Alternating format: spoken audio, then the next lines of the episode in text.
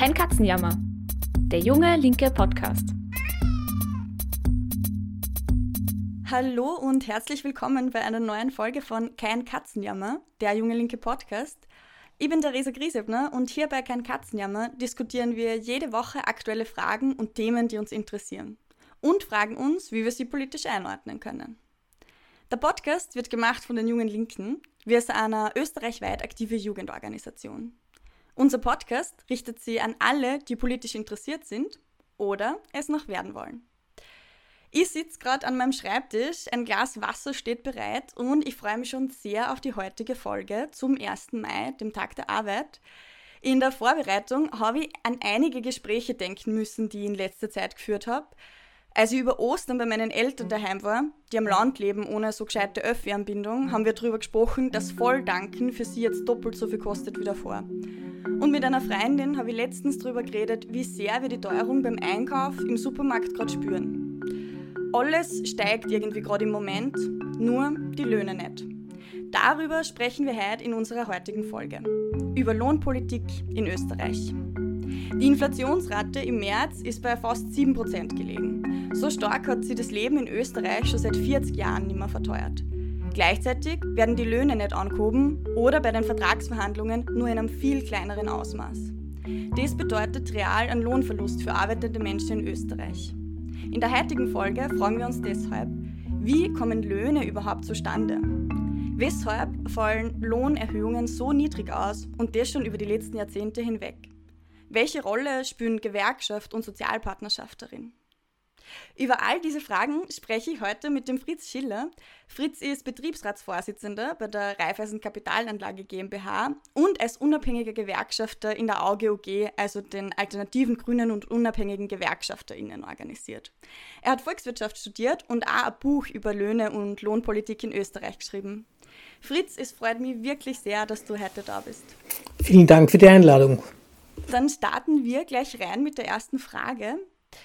Du hast ja selber auch einen sehr spannenden Weg gehabt, wie du dazu gekommen bist, die gewerkschaftlich zu engagieren und mit Löhnen und der Politik darum, also der Aushandlung von der Höhe, von der Auszahlung und allem, was dazugehört, auseinanderzusetzen. Ehemaliger Investmentbanker zu sein, ist in der Gewerkschaftsbewegung wahrscheinlich dann doch noch etwas Besonderes.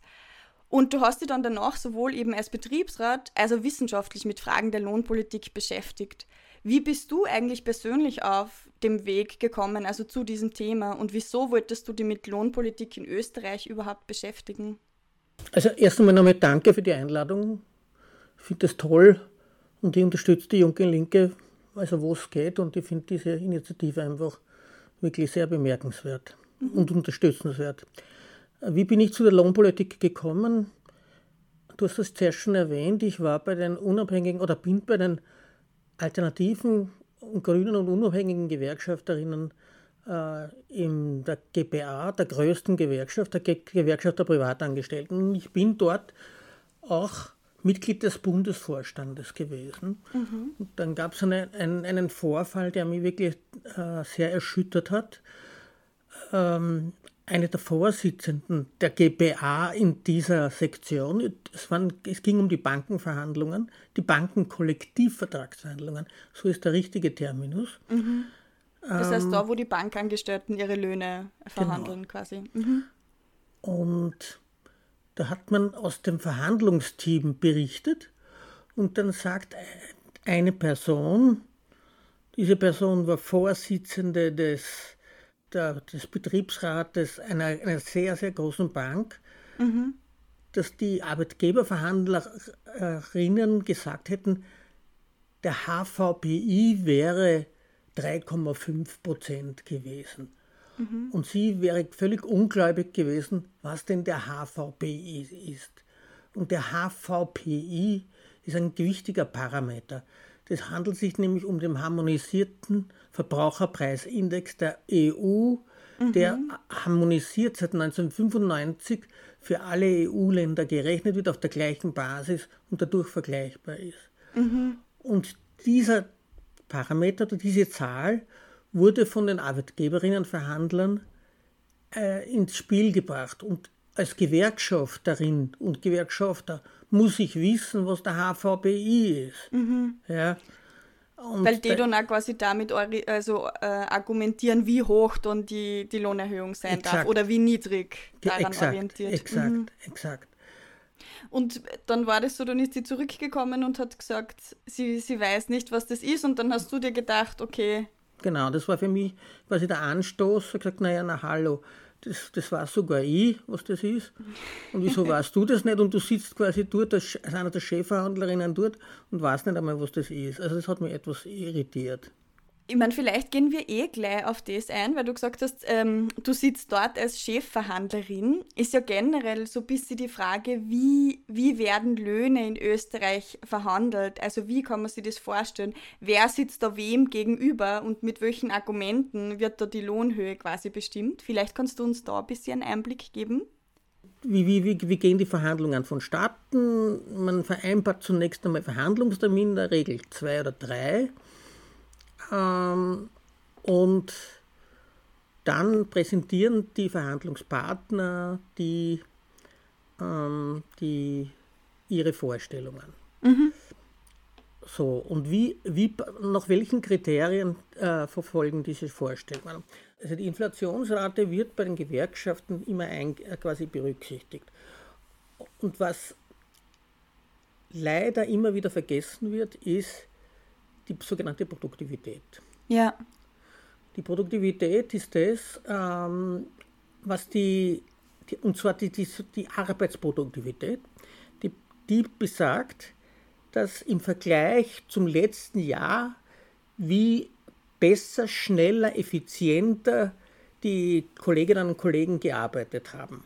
Mhm. Und diesen Teil wollen die Arbeitnehmerinnen für sich und sollten für sich beanspruchen. Da gibt es äh, ein theoretisches Konzept, ein altes keynesianisches Konzept, mhm. das sagt, wir, wir fordern quasi die Veränderung des Produktivitätswachstums mhm. und die Veränderung der Verbraucherpreisindizes. Das sind die Inflation. Das heißt, wir haben zwei wichtige Kennzahlen.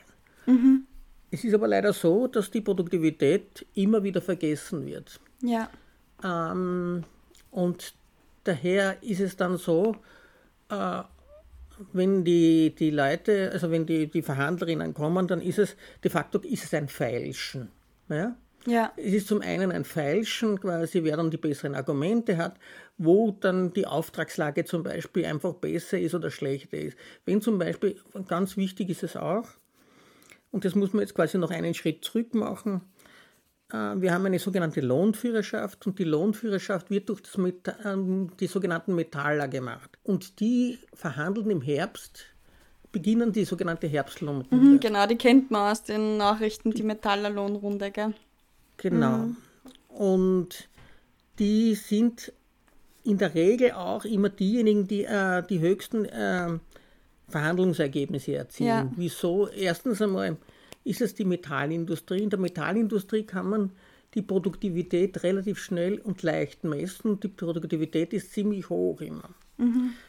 Ähm, und außerdem gibt es noch immer eine sehr, sehr kampfbereite äh, Arbeitnehmerinnenschaft dort. Also kampfbereit das heißt, heißt, die sind bereit zu streiken, wenn es hart auf hart kommt. Ja, mhm. genau. Äh, Streiks gibt es ganz, ganz wenig in Österreich. Also wenn man sich die Streikstatistik anschaut, dann geht die kontinuierlich zurück. Okay, spannend, ja. Ähm, äh, aber dann wird quasi in diesen Verhandlungen wird dann quasi das ausgetauscht und also ich möchte ehrlich gesagt nicht in der Haut von irgendwelchen Verhandlern sitzen, weil dann nämlich, da geht es dann wirklich um Zehntel Prozent. Ja? Und dann musst du einfach genau wissen, was ist der HVPI, wie war die Veränderung des HVPI, wie ist die Veränderung, wie wird die Veränderung geschätzt für die nächsten Perioden, für die nächsten Jahre. Ja. Da musst du genau wissen, ja, jetzt zum Beispiel in der Situation, in der wir jetzt sind. Ja, wir haben eine Inflationsrate von 7%. Wird das anhalten oder nicht? Ja. ja. Und wenn man das erreicht, wie man 7% erreichen wolle, wollte, dann ist man natürlich gut. Aber dann gibt es natürlich Gegenargumente von der Arbeitgeberinnenseite, die sagen, naja, wir wissen ganz genau, die hohe Inflationsrate ist vor allem durch die, durch die Rohstoffmärkte mhm. getrieben, beziehungsweise durch den Krieg in der Ukraine. Das heißt, diese Unsicherheit wird aber bald weg sein.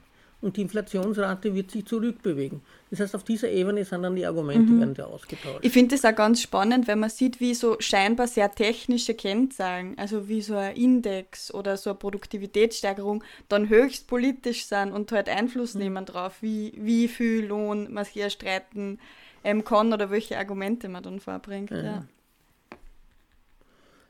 Tja, ähm, also und dann, dann gibt es irgendwelche Ergebnisse und dann, ähm, dann sieht man ja eh, ähm, wie, wie machtvoll die, ähm, die Gewerkschaftsseite ist. Und die, in der Literatur, in der wissenschaftlichen Literatur wird immer das, der Organisationsgrad mhm.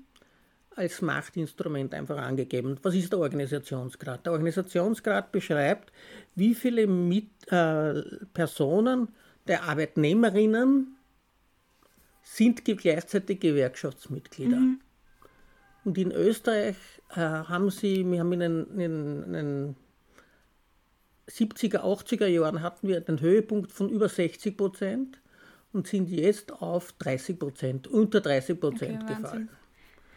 Das heißt, das ist aber kein Indikator, ja, weil die Streik oder die, die, die, Macht äh, manifestiert sich jetzt nicht nur in, in der Höhe der, der, der, Mitglieder, sondern vor allem auch, wie, äh, wie, wie streikbereit du bist. Mhm. Und das sehen wir auch an einzelnen Gruppen. Zum Beispiel letztes Jahr war das bei, bei der Sozialwirtschaft. Also ähm, hier hat es quasi Forderungen nach einer Arbeitszeitverkürzung gegeben und entgegen den Erwartungen dann ist auf einmal ein dreijähriger Abschluss herausgekommen mhm. und der war nur eine ganz, ganz, ich weiß gar nicht, ob der eine, eine, eine, eine Arbeitszeitverkürzung gehabt haben, aber jedenfalls, sie haben also ziemlich, äh, es gab ziemliche Unruhen darüber und ziemliche Kritik über den, den Abschluss. Das heißt, da kann man, kann man wirklich der Gewerkschaftsseite, die die Chefverhandlerinnen waren, dann ziemlich viel vorwerfen. Mhm. Und wie ist es, also auch dieses Verhältnis von, von Bevölkerung oder ArbeiterInnen ähm, zu Gewerkschaft beziehungsweise zu den Leuten, die, die da auch Chef verhandeln? Also kann man sagen, es passiert häufig, dass dann die Belegschaft unzufrieden ist mit den Ergebnissen oder wie, wie bereit für Kampfhandlungen wie zum Beispiel Streiks sind das? Also und von wem gehen die aus? Und was ist da deine Einschätzung dazu? Findest du, da wird gerade genug getan, man ist gerade kampfbereit genug oder eher zu wenig. Also auch wenn man sieht, du hast vorher gesagt, der Organisierungsgrad geht herunter, aber auch die Streikkultur in den letzten Jahrzehnten. Ja, das ist eine wichtige Sache. Wir sind durch die, die sogenannte Sozialpartnerschaft, also die Verhandlungen am grünen Tisch, ja. in der Arbeitgeberinnen und Arbeitnehmerinnen Vertreter zusammenkommen und Klassenkampf de facto machen. Ähm, dieser Klassenkampf wurde quasi von den einzelnen Betrieben weggenommen und wurde immer mehr äh, auf die höhere Ebene. Also und unter Penjas Zeiten waren das sogar wirklich, da haben sich dann zwei Leute getroffen und die, die, die Löhne ausgeschnapst. Okay. Ähm, das gibt es teilweise in, in, einzelnen Branchen auch noch immer, vor allem bei den, soweit mir berichtet worden ist, auch bei den Beamten. Okay. Mhm. Ähm, und genau das ist es. Die Arbeitnehmerinnen sind sie nicht mehr bewusst, dass sie Arbeitnehmerinnen sind. Äh, dass sie quasi etwas dafür tun müssen äh, und dass sie quasi auch äh, hin und wieder mal mit den Ketten klären müssen. Das heißt, sie müssen sagen, hallo, so geht es nicht. Ja. Und ähm, aus meinen langjährigen Erfahrungen, und wir haben versucht wirklich, unsere Kolleginnen und Kollegen zu nur Demonstrationen oder Betriebsversammlungen zu bekommen, ist das sehr, sehr schwierig. Erstens einmal wird immer gesagt, naja, ihr macht das eh, also wir, wir delegieren das an euch Betriebsrätinnen. Ähm, andererseits äh, sind sie, naja, wir sind eh zufrieden, wir dürfen uns ja gar nicht aufregen. Wir müssen froh sein, dass wir den Job haben, äh, also unter uns und wir haben ja eh, wir sind eh gut bezahlt etc. Das mhm. heißt, das, das, es gibt da, äh, das kann man den, den, den äh, Gewerkschafterinnen gar nicht vorwerfen. Mhm. Die sind in der Regel auch daran interessiert, hier größere Macht zu demonstrieren, bessere Ergebnisse zu machen. aber das wird quasi von der Belegschaft, von den Arbeitnehmerinnen und Arbeitnehmern nicht unterstützt. Mhm. Also Was, hast du da eine These, woran das liegen kann oder Erklärung dafür? Also zum, sind zum Beispiel so äh, Parteien wie die ÖVP oder die Arbeitgeber so erfolgreich, indem dass quasi diese Erzählung verbreiten, geht es der Wirtschaft gut, geht es uns allen gut und wir müssen einfach zusammenhalten ähm, und quasi niedrigere Löhne sind dann gut für, für die gesamte Wirtschaft. Ähm, oder auch so Individualisierung wie im Neoliberalismus jetzt, dass man einfach sie weniger organisiert und weniger fordert? Oder was sind da deine Erklärungen dafür, warum das so ist? Das ist sicher ein Element, also die Individualisierung der Neoliberalismus.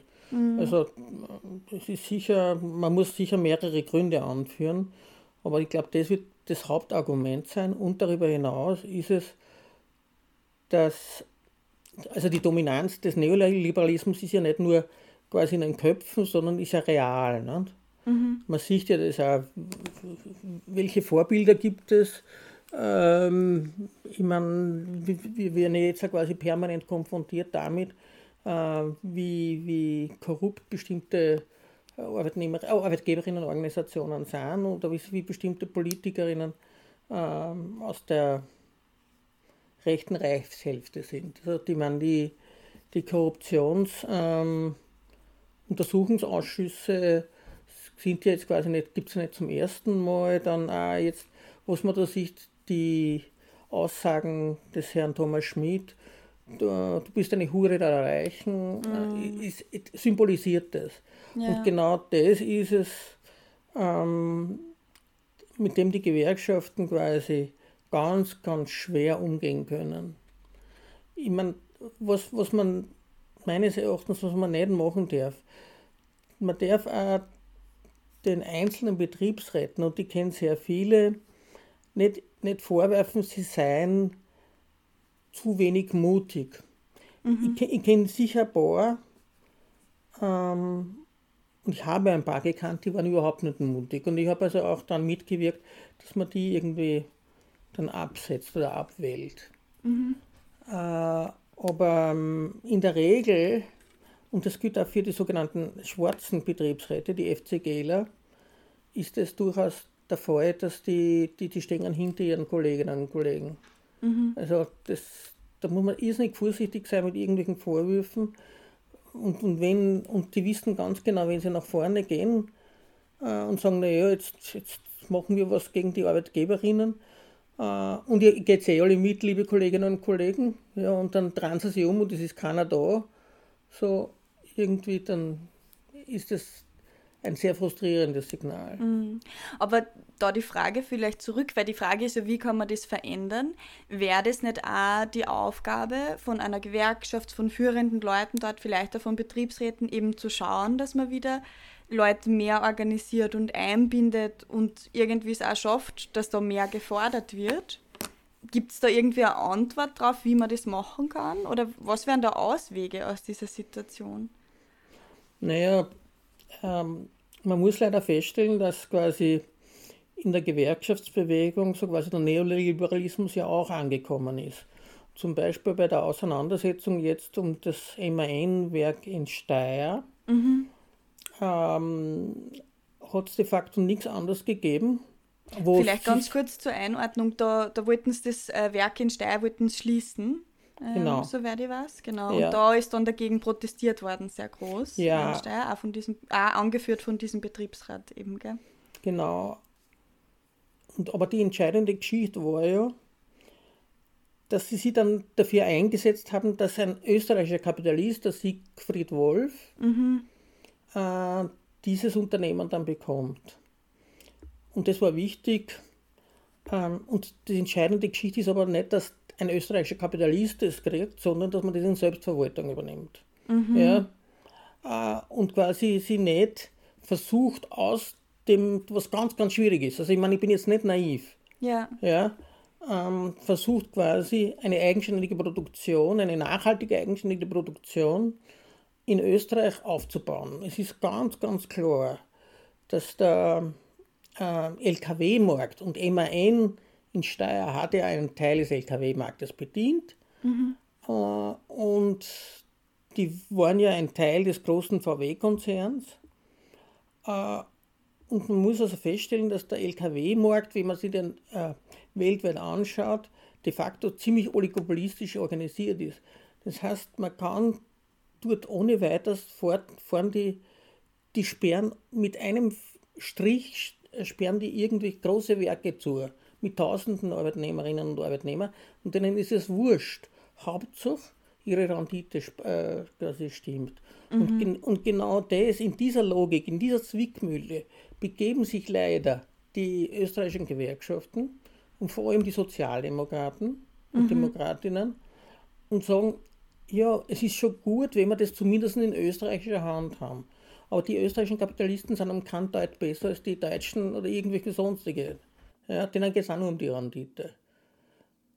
Also, das ist das meines Erachtens die Krux. Man muss quasi ein alternatives Wirtschaftskonzept dagegen stellen, das mit Selbstverwaltung einfach da ist.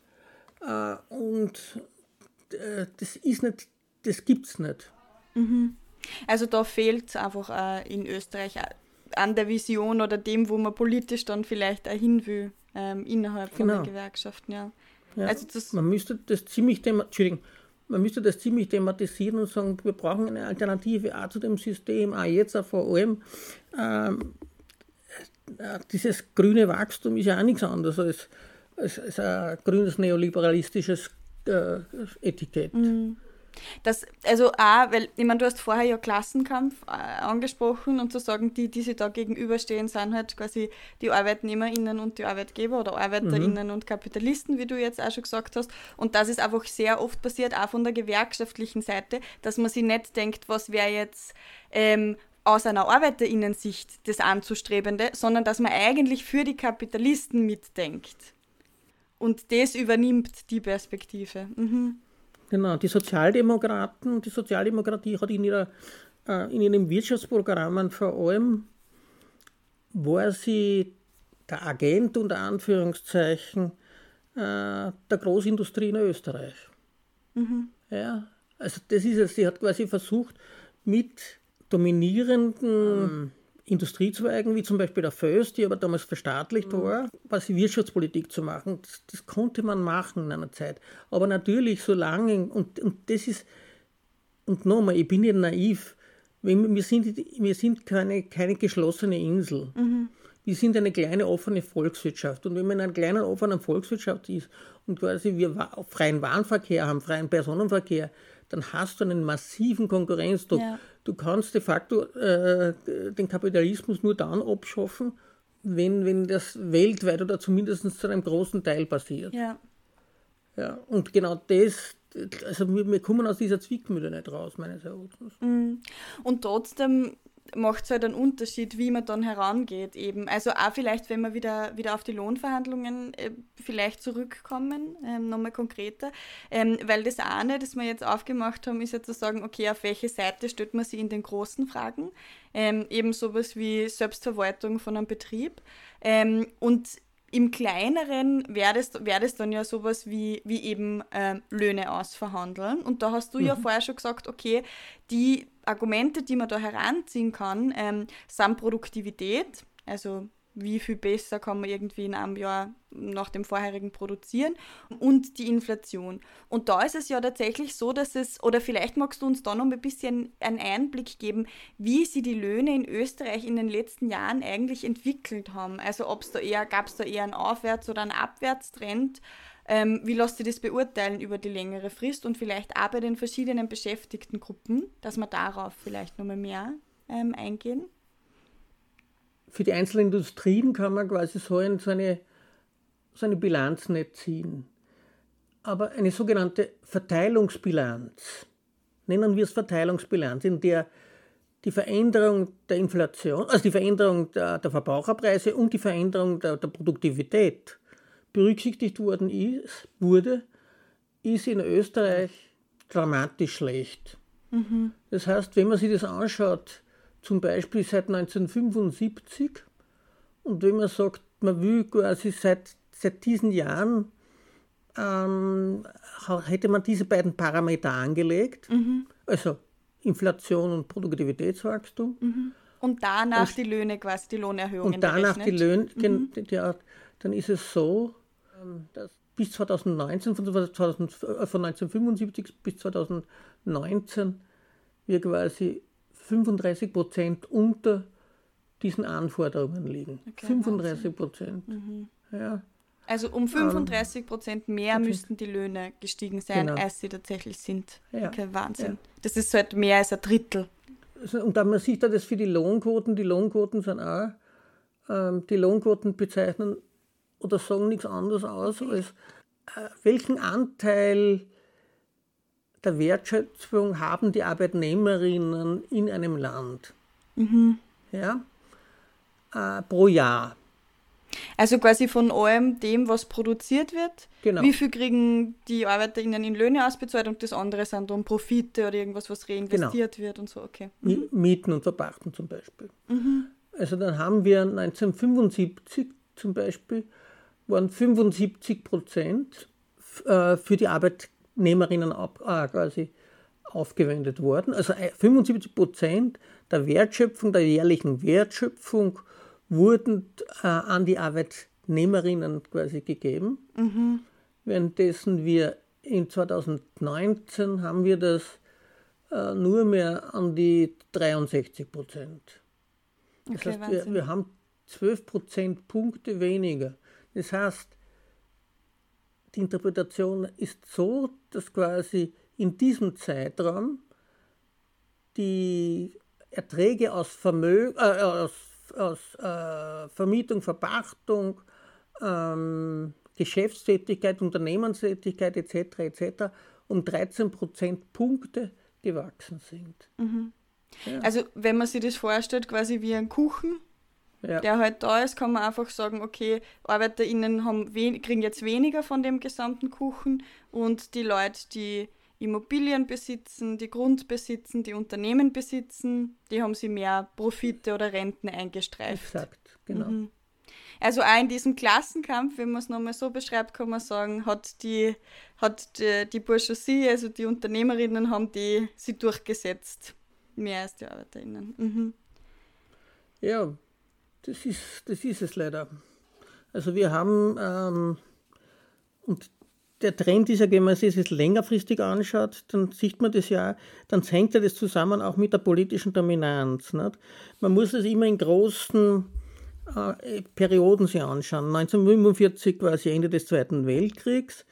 Danach ist der Wiederaufbau. Der Wiederaufbau ist circa bis in die Mitte der 70er Jahre. Bis Mitte der 70er Jahre mussten die österreichischen Kapitalisten die, die Arbeitnehmerinnenschaft quasi ins Boot holen. Was heißt das? Sie haben sie quasi äh, mit, mit, mit, hohen, mit relativ hohen Löhnen und hohen Sozialleistungen, hohen, sehr wichtig, Sozialleistungen ähm, quasi hier befriedigt, die, die durch die Gewerkschaftsbewegung einfach formuliert worden sind. Ähm, man darf ja nicht vergessen, dass zum Beispiel das ASVG, also das Allgemeine Sozialversicherungsgesetz, 1955 quasi gemacht worden ist, also fertig gemacht worden ist. Das heißt, es gab permanent solche Verbesserungen nicht, nicht nur auf der Lohnseite, sondern eben einfach begleitend auch auf der Sozialseite so. Und das hat sich dann mit der zunehmenden ähm, Globalisierung ist das aufgelöst worden. Wir haben 1973 die erste Erdölkrise gehabt und 1979 die zweite Erdölkrise.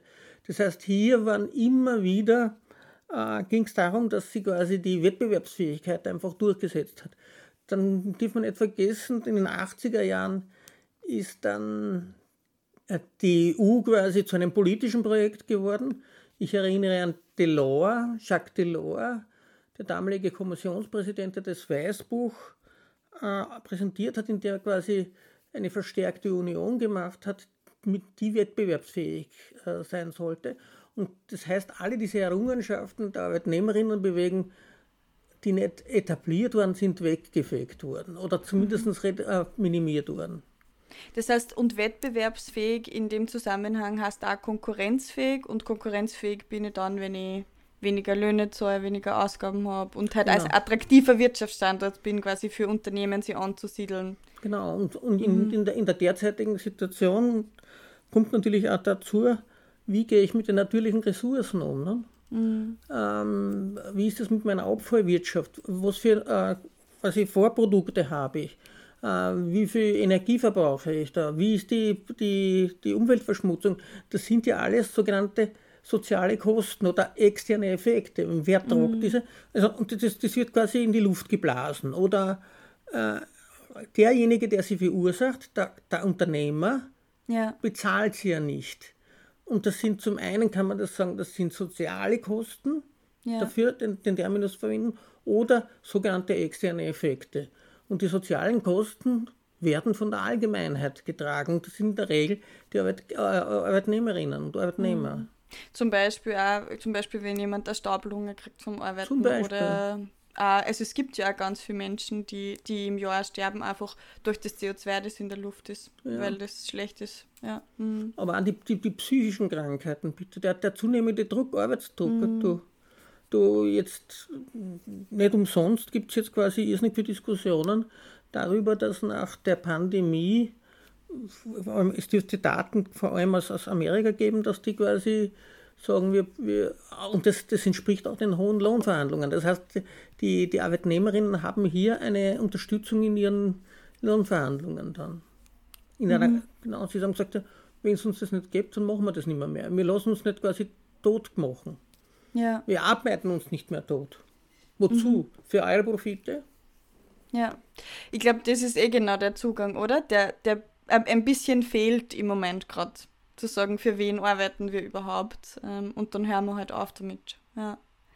Ich meine, du hast jetzt so ein bisschen die, die Rolle vom, von Staat oder die Rahmenbedingungen, die es gibt, da äh, angesprochen, die politischen. Ähm, also auch den Zusammenhang von, von Partei und Lohnpolitik. Ähm, und da würde ich auch nochmal fragen, wie, wie hängt das zusammen? Kann man sich das gemeinsam erklären? Ich meine, natürlich in sowas, wie, wie du schon gemeint hast vorher, also es gibt irgendwie Globalisierung, es gibt äh, EU-weite Initiativen dafür, dass man quasi attraktiver wird als Wirtschaftsstandort. Da werden dann vielleicht ein paar Sozialleistungen, äh, fallen dann niedriger aus oder Unternehmen müssen dann weniger eben Sozialleistungen selber zahlen oder steuern und so. Ähm, gibt es da noch andere Zusammenhänge zwischen Partei und Lohnpolitik? Naja, die die Lohnpolitik ist durch die Sozialdemokratie dominiert worden oder dominiert die ganze Zeit. Seit, äh, erstens einmal war es so, dass die Gewerkschaftspräsidenten seit 1945 immer Sozialdemokraten waren mhm. äh, und äh, den, die Blütezeit war quasi während der, der Regierung von Bruno Kreisky beziehungsweise der Präsidentschaft von Anton Benja in den 70er Jahren, 80er Jahren. Mhm. Hier sind sehr viele Sachen passiert und das war vor allem auch durch das Programm der Sozialdemokratie einfach forciert. Meines Wissens nach haben die, die, die schwarzen Vertreter, also die FCGler, da sehr, sehr wenig gemacht. Sie haben ein bisschen nachgezogen. Mhm. Es gab ja äh, eine äh, schwarze Alleinregierung von 1966 bis 1970 mhm. unter Bundeskanzler Klaus. Und da gab es die Sozialministerin Grete Rehor und die hat ein bisschen was gemacht. Aber ähm, das waren meines Erachtens war das der Druck, der internationale Druck, der einfach von außen gekommen ist. Äh, auch die Geschichte mit den Arbeitszeitverkürzungen, die es ja gegeben hat wir haben ja sukzessive Arbeitszeitverkürzungen gehabt und Erhöhung äh, der, des Urlaubsanspruches. Mhm. Das ist meines Erachtens zum Großteil von, vor allem durch die, Internet, also durch die europäische internationale äh, Bewegung einfach äh, forciert worden. Man die Arbeiterinnenbewegung. Ja, also, oder Entwicklung. Mhm. Ja. Äh, man konnte quasi nicht hintanstehen und dann hast du nur, nur mehr drei Wochen geben oder was. Oder, oder mhm. 45 Stunden Wochen machen. Ne? Also einfach im Vergleich von einem Land zum anderen, genau. wenn, wenn wo er, er, also das höher wird, mehr Tage, dann muss man nachziehen in anderen Ländern. Ja. ja mhm. Oder die, die, die, die großen Arbeitszeitverkürzungen. Ne?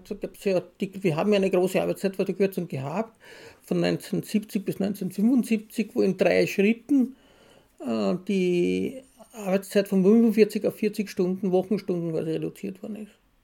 Ja, ja. Ich meine, vielleicht, wir sind jetzt schon recht ähm, weit fortgeschritten in der Zeit. Ähm, genau, also haben eh schon viele Themen besprochen.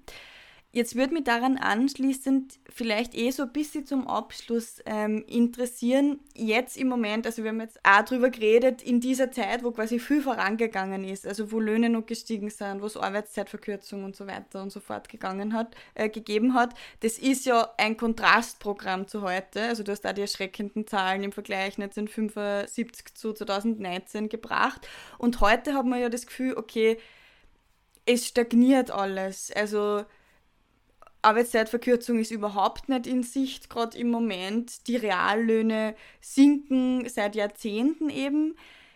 Was wäre so eine linke Perspektive? Also wie sollen wir mit dem Thema Lohnpolitik umgehen?